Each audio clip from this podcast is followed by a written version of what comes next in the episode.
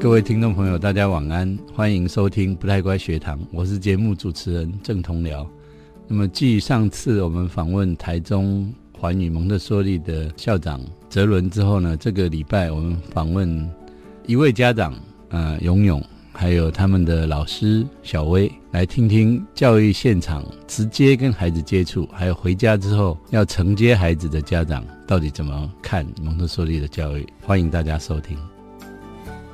在这里，你可以快乐学习；在这里，你可以勇敢逐梦。请听我的天空，我的学校。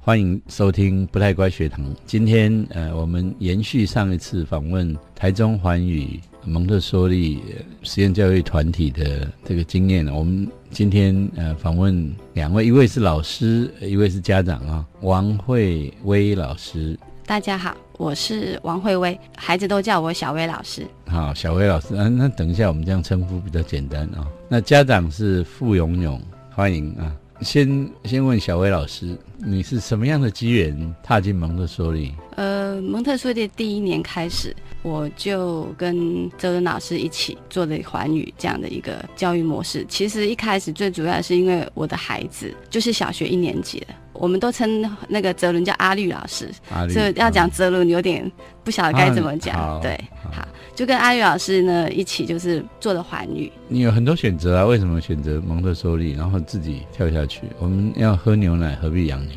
在我的小孩出生的那一年，一个老师，呃，蒙氏老师告诉我说，你可以看一本书，叫做《呃生命重要的前三年》。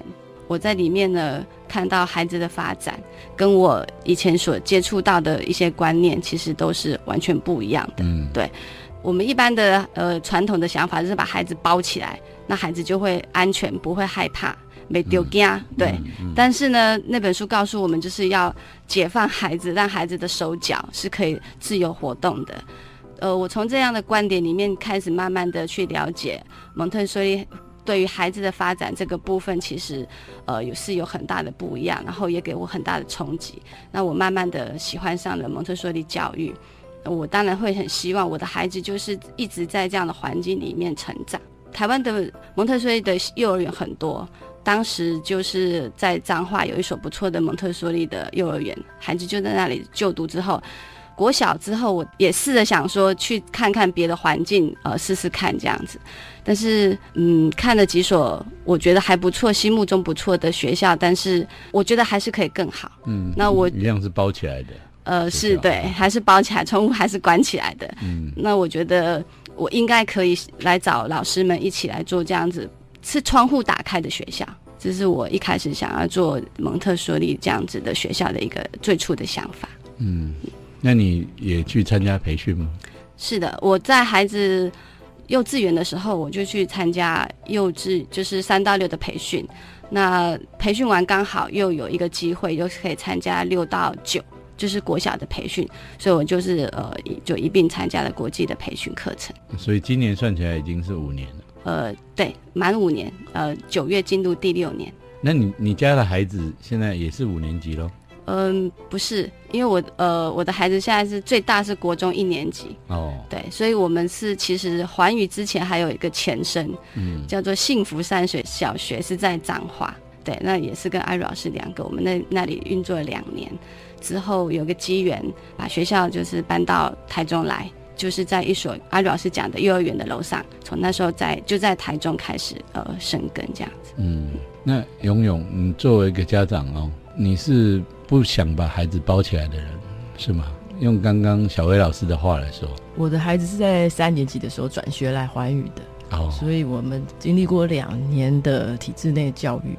期间呢，不管是就是写功课，然后准备考试、复习功课，其实发生蛮多冲突的。因为我还有一个比较小的孩子，那他那时候刚好是很需要我帮忙的时候，然后可是我还要看着哥哥写功课，然后准备考试。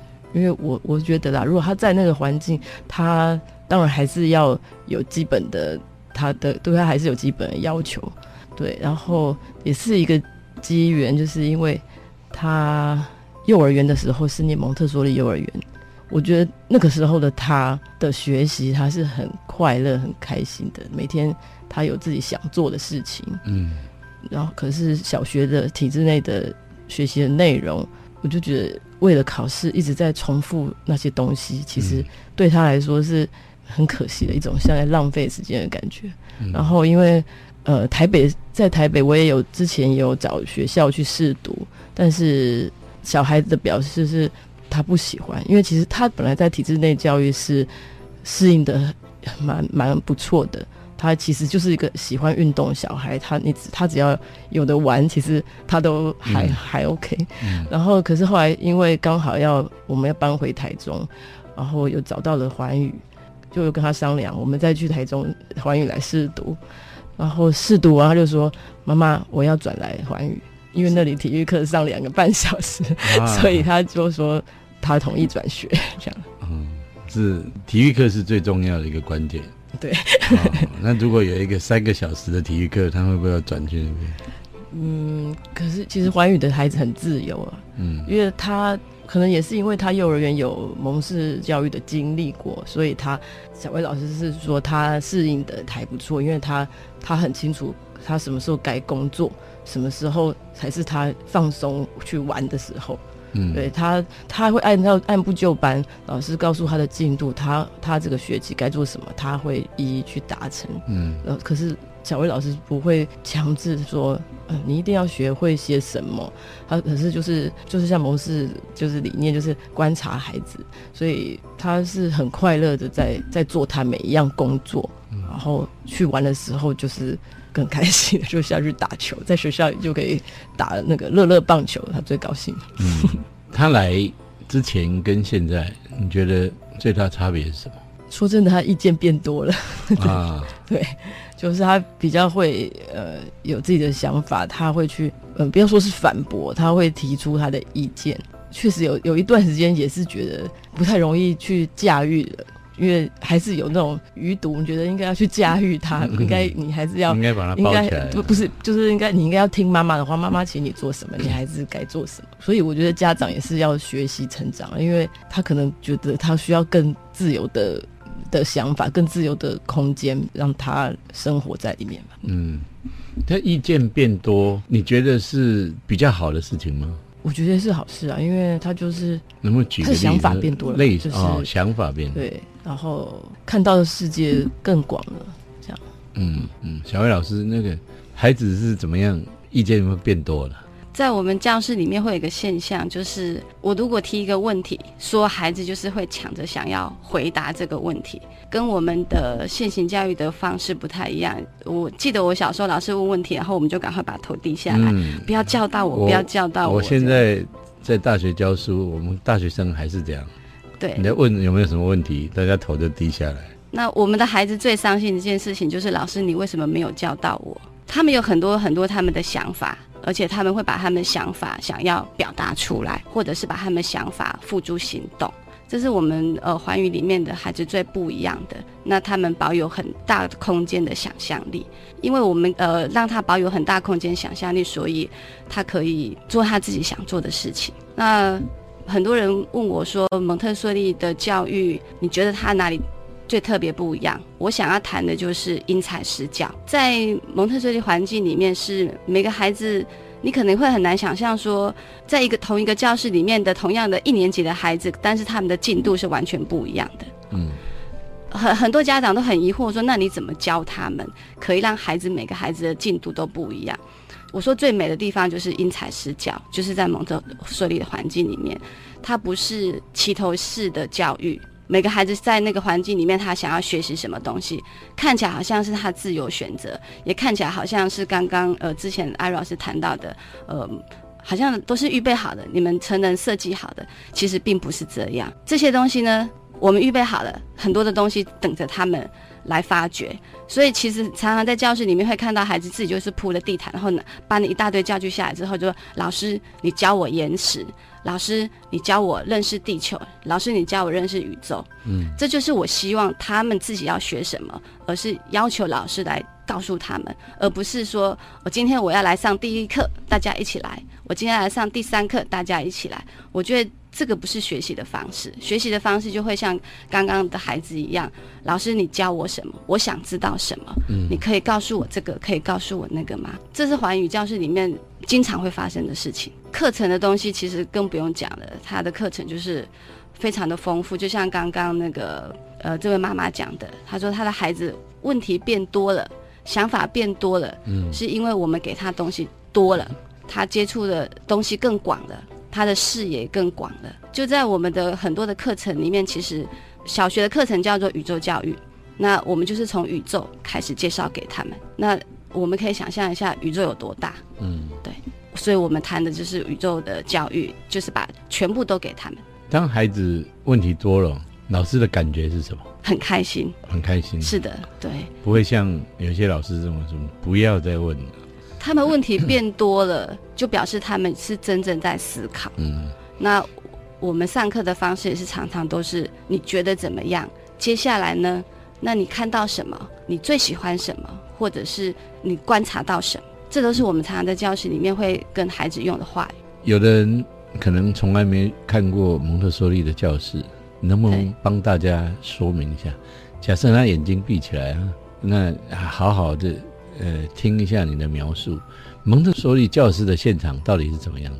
你可能呃可以想象一个很温暖的一个空间里面，那个就像你的家，嗯，很安全，很舒服。你看你会听到嬉戏嘈杂的声音，这就是小学教室。嗯，那你也会看到呃一些一群的孩子。正在讨论一些他们觉得人生很重要的事情，比如说，你知道巴黎的那个铁塔在几年盖的吗？好，或者是你可以听得到他们在讨论，呃，某某的昆虫它的生长环境是哪，在什么地方？呃，你也可以听到他们在谈宇宙。那你也可以再看到老师就坐在一个孩子旁边，跟着孩子示范某些工作给他。你也可以可以看到一个呃一群孩子围着老师，可能说的故事，也可能是。在唱着歌，呃，或者是呃，某些时间会所有的孩子全部都集合在一起，然后唱一首歌之后呢，品尝的那些呃美味，我们想给孩子的食物，那个都会有一些呃不同的方式在在进行。嗯，对。但蒙特梭利是没有上下课的。对，没有上下课钟声。我们早上八点进教室，就是一直到活动到十一点半。嗯，对。刚刚小薇老师谈到。教室的样子，你还没有让从来没去过人可以更具体想象，这是多大的空间？然后教室的四周围都布满了各种不一样的教具，是不是？哎，对的。呃，教室里面呢，你不会看到很多的课本，但是你会看到很多的呃书籍。在教室里面会看到很很多的不一样、各式各样的书籍。那那个那些书籍是孩子最喜欢去翻阅的一个一个位置。再来呢，你会看到很多的教具柜，那教具柜上面呢摆满了各式各样的教具。那这些教具会因为课程的不同，或者是呃时间的不同，我们会换上不不一样的东西在上面，好会轮替。呃，在教室上的课桌椅的也不会是固定的在某一些地方，孩子是可以随意搬动的。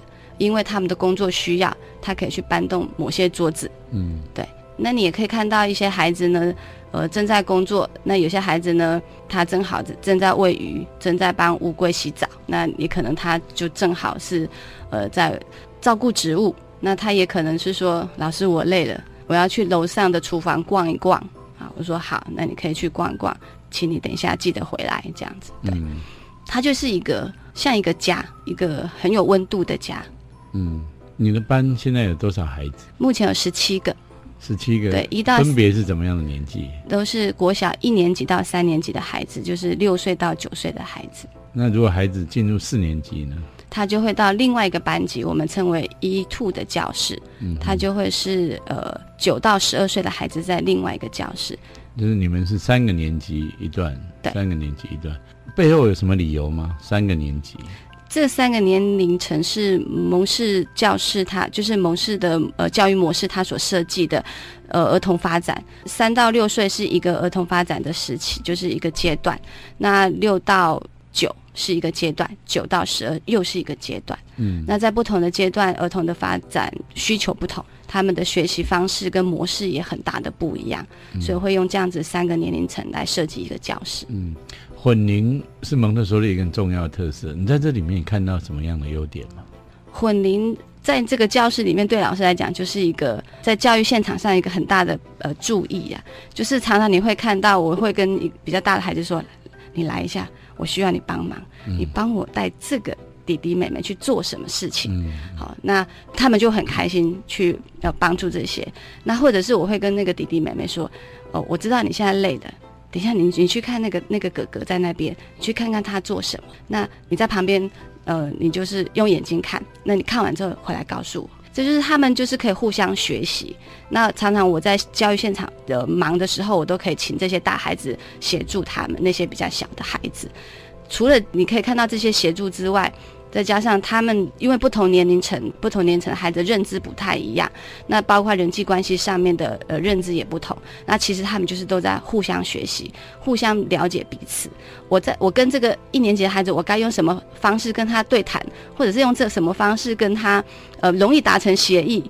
哦，那我是一年级的孩子，我我比较小，可是我希望哥哥们他可以呃帮我做什么？那我要怎么跟他讲？他会很容易，或者是很愿意去帮我做这些事情。嗯，就是你在教室上面就可以看到他们这样人际互动的来往是很频繁之外，而且就是很乐意跟所有的孩子就是一起共同去完成一件事情也好，或者是一起去分享也好，这就是我在那个混龄的教室里面看到最美的地方。嗯，对年纪比较小的来说当然是很好了，因为他有榜样可以看。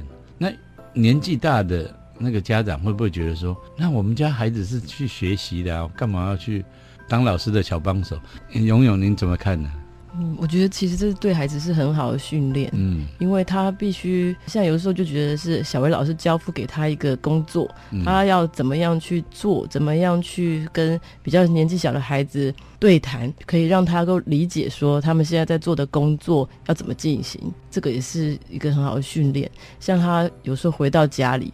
有时候我需要他帮忙，帮我搞定妹妹的时候，他就会有一些很好的点子，然后他就会就是帮我解决我的一些难题，这样。嗯，其实德国 Peter Peterson 是一个耶拿啊计划的一个创办人，他主张就是应该要混龄啊，因为人类的社会本来就是混龄的。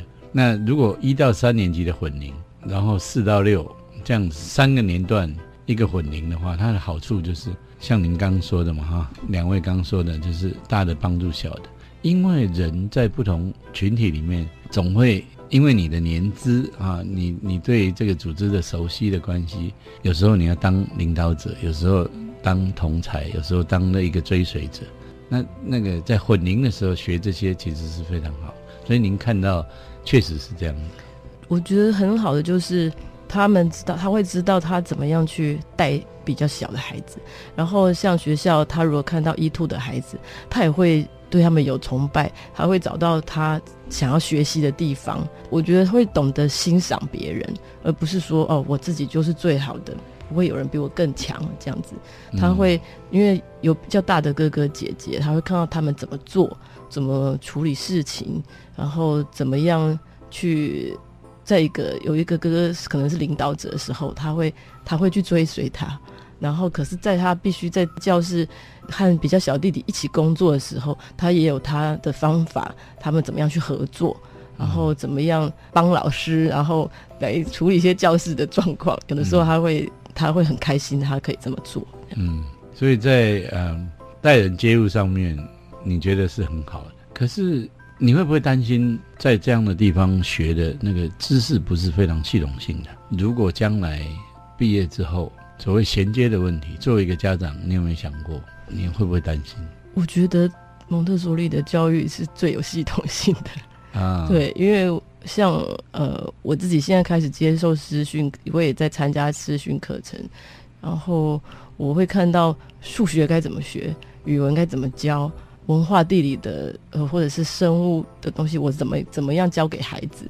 所以我一点都不担心他在知识的部分他有没有学到。我觉得其实蒙特梭利才可以给他们更多。嗯，所以他必须要在蒙特梭利的系统里面继续学习，因为以我们现在的教学方式来说，蒙特梭利它就是让老师有设计环境，然后让孩子可以探索啊。可是它的设计并不是按照，譬如说我们的教科书那样的逻辑在设计。一般的家长可能会担心说，我的孩子在蒙特梭利的系统里面学到的东西，跟外界譬如说国中会考或者是高中你要你要你要学测自考这些知识系统是不太一样的。你们会担心这个问题吗？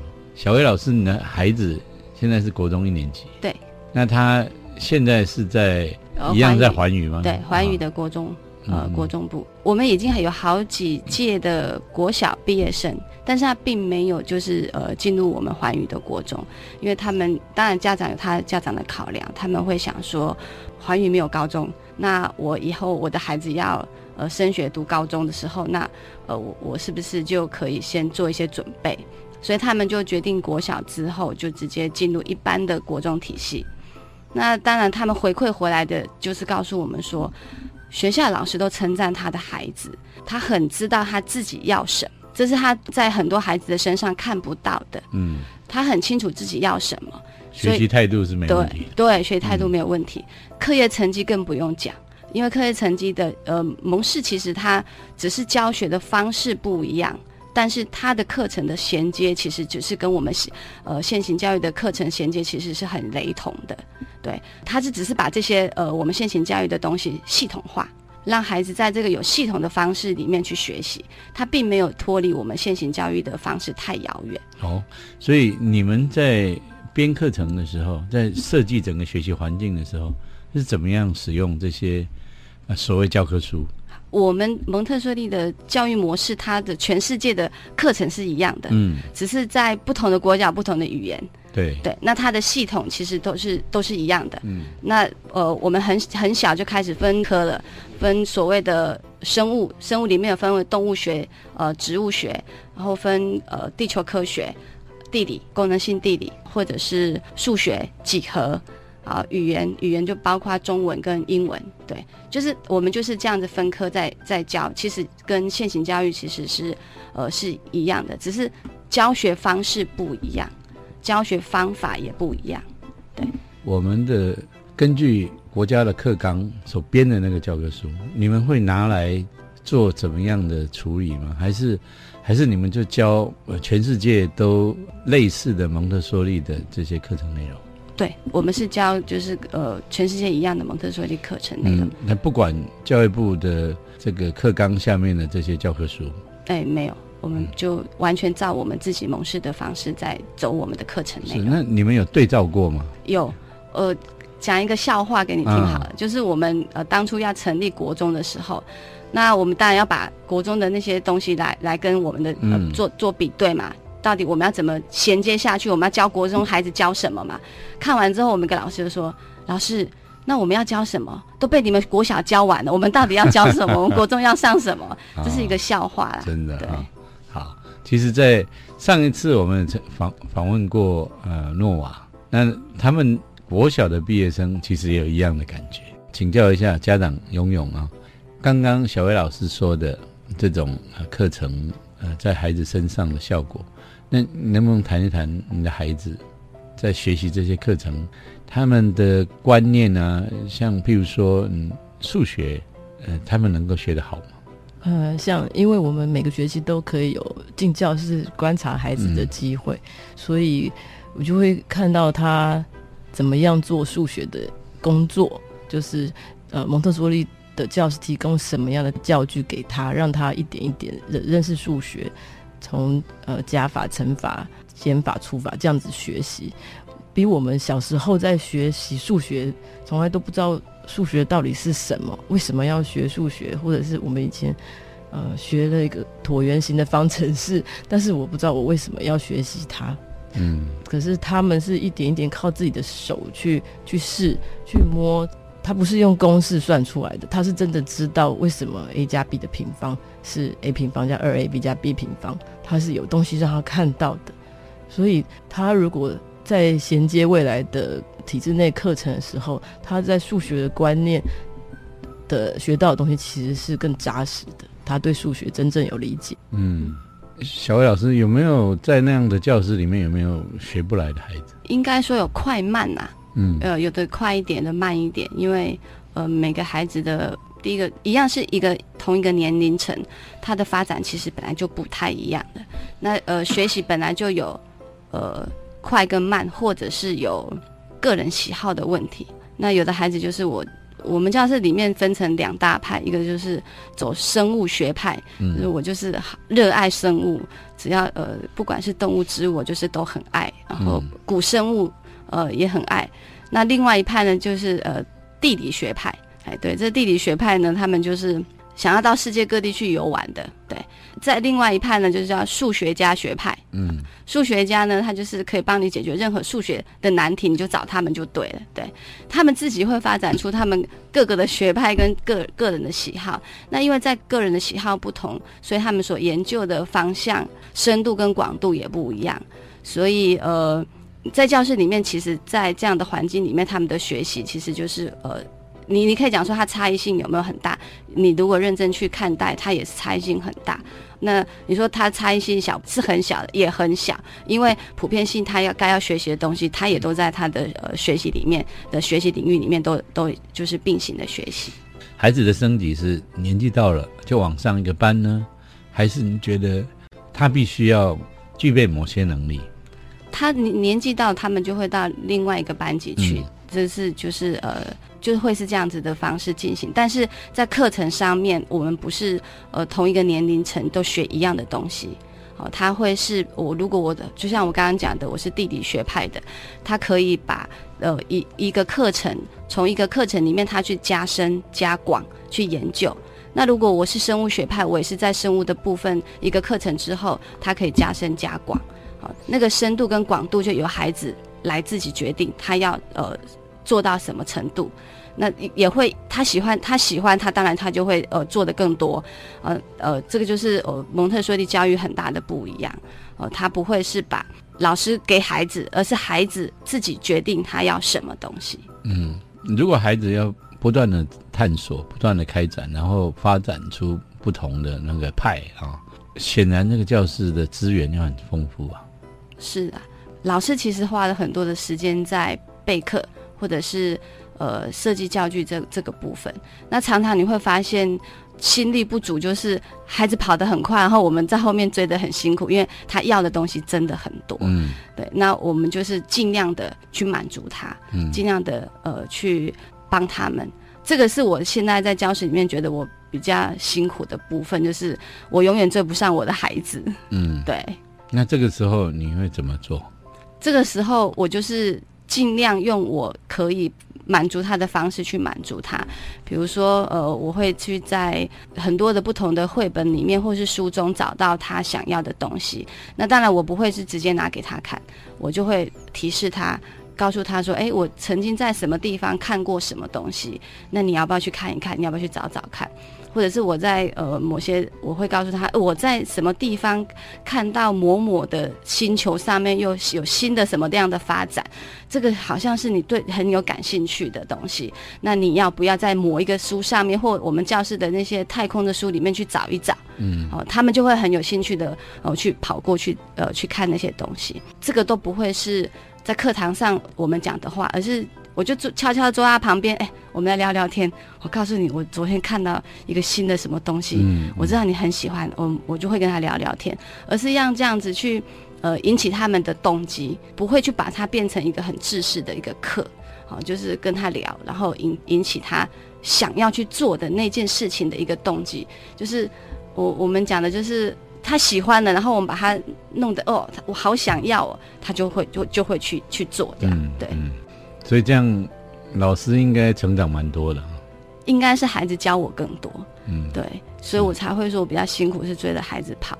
他们常常就因为我们需要观察，观察孩子的需求。那你会在他我们的观察过程当中，看到各个孩子有不同面向的需求。那你要怎么去准备？怎么样去满足他们？这个就是老师要需需要再去补足的地方啦。对对，这一点其实。一般惯行教育底下的老师能够坦然面对的，显然并不容易哈。因为通常学生会都是老师教的，是的，嗯，那你在蒙特梭利的环境底下，很可能学生问的是老师从来没想过的事情，对，对不对？这是每天在教室都发生的，是，对，是。那我就会告诉他们说，哇。你今天告诉我一个很棒的知识，嗯，这个我也没有看过，我也没听过。我们来一起找书好不好？嗯，那如果我有空就跟他一起找，那没有空说你找完之后，等一下记得告诉我，我也好想了解这个东西到底是什么。嗯，对，那他们就会很很快找到那本书之后，然后甚至可以有的孩子可以告诉我，小老师他在第几页的什么地方有什么东西这样子。对，嗯，就是孩孩子真的很很不一样。对，嗯。那会不会有的家长说啊，老师怎么不知道这个？嗯，你会觉得有这种压力吗？一般的老师可能会觉得说，哎，这个老师被学生问倒了。呃，不会。你们怎么面对这种问题？这样子的问题，其实，在我们的周遭，我不太容易，就是有家长会这样子跟我们讲。嗯，对，因为。家长其实他们很了解我们的学习模式，并不是所谓老师是教导方式的的模式。今天老师教你了，然后你才学会，而是孩子自己想要学什么，他自己会去寻找，自己去呃呃想要了解，他自己去帮助他自己，而不是凡事都是老师在帮助他。那我在教室里面，我不不想要变成一个强者的角色，好像我什么都懂，但是我会常常告诉我的孩子是。其实是你们要来教我，嗯，对，你们教我的东西其实是更多的。那我也是一个人，我我的大脑也没有办法装进这么多这么多的东西，对。那这么多的东西就是你们可以告诉我，那我知道的我也可以告诉你，就是这样子的方式在跟他们相处。那勇勇，你孩子会不会也带回来很多的挑战？妈妈再也不是全知全能了。当然了，有的时候他会觉得，嗯，这个你怎么都不知道，嗯，对。然后可是，当然，因为我非常了解他在学校学到的东西很多很多，他其实学校一天是很充实的。像他有时候小薇老师对他说的话，他就是记得牢牢的。然后他也会分享说，呃，今天小薇老师又告诉我们一件什么事情，然后发生了什么事，然后今天今天在学校谁告诉了他，呃，全世界开的最快的。列车是什么车？开时速是多少公里？他就会告诉我这些事情。然后他他不一定会挑战我，但是他会把他在学校的表现的成就带回来给我看。嗯，这样因为其实学校都是一个学期帮他们带回来，可以这样就可以看嘛。但是他就会说：“我今天偷偷把我画的这个我我做的研火车的研究，我带回来给你看。”他就会，他会也会想要告让我知道说他自己做这件事他有多开心，他觉得他很有成就，所以这就是我们他会愿意跟我分享的事情。如果你有朋友想把孩子正在考虑要不要送到蒙特梭利，你会怎么建议他？事实上，我跟很多朋友都建议过，因为因为其实呃很多家长对体制内的教育都是充满怀疑的。那当他们听到有一个体制外，的的家长，他们也很乐意去了解，说环宇这个环境到底是是什么样的环境。我当然会就会先说，他们没有功课，没有考试，但是他们学到的非常多。我觉得我还是会希望家长可以去了解一下，就是蒙特梭利的教育的理论，然后还有他实际上在学校他提供还给孩子什么。嗯，呃，虽然他没有考试，没有功课，但是他学到东西。非常广泛，非常扎实，然后孩子可以依照兴趣去发展。那学校提供给他们的呃户外活动的机会也很多，学校也很很乐意请请外面专业的老师来给他们很多支持。所以我就会告诉这些家长我所知道的事情，然后我当然很希望他们也可以加入。嗯，你可以简单的再说一下，你建议这些家长新家长有什么心理准备吗？心理准备就是，你真的要先去了解一下蒙氏蒙特梭利的教育，他就是去看看，去真的去认识学校，来跟呃阿绿老师、小薇老师谈一谈，然后也先了解，也要先了解自己的孩子，他在他适合什么样的学习方式，然后准备面对不一样的挑战，孩子可能那个意见变得很多的，有可能。嗯，好啊，非常感谢两位啊，我们今天呃对于在环宇实施的蒙特梭利有更深入的了解。当然，这蒙特梭利可能各处可能差异也不大，但是呃个别的老师跟家长的经验却是非常的特别而有价值的。那谢谢两位，我们今天的访问到这边结束啊，谢谢谢谢。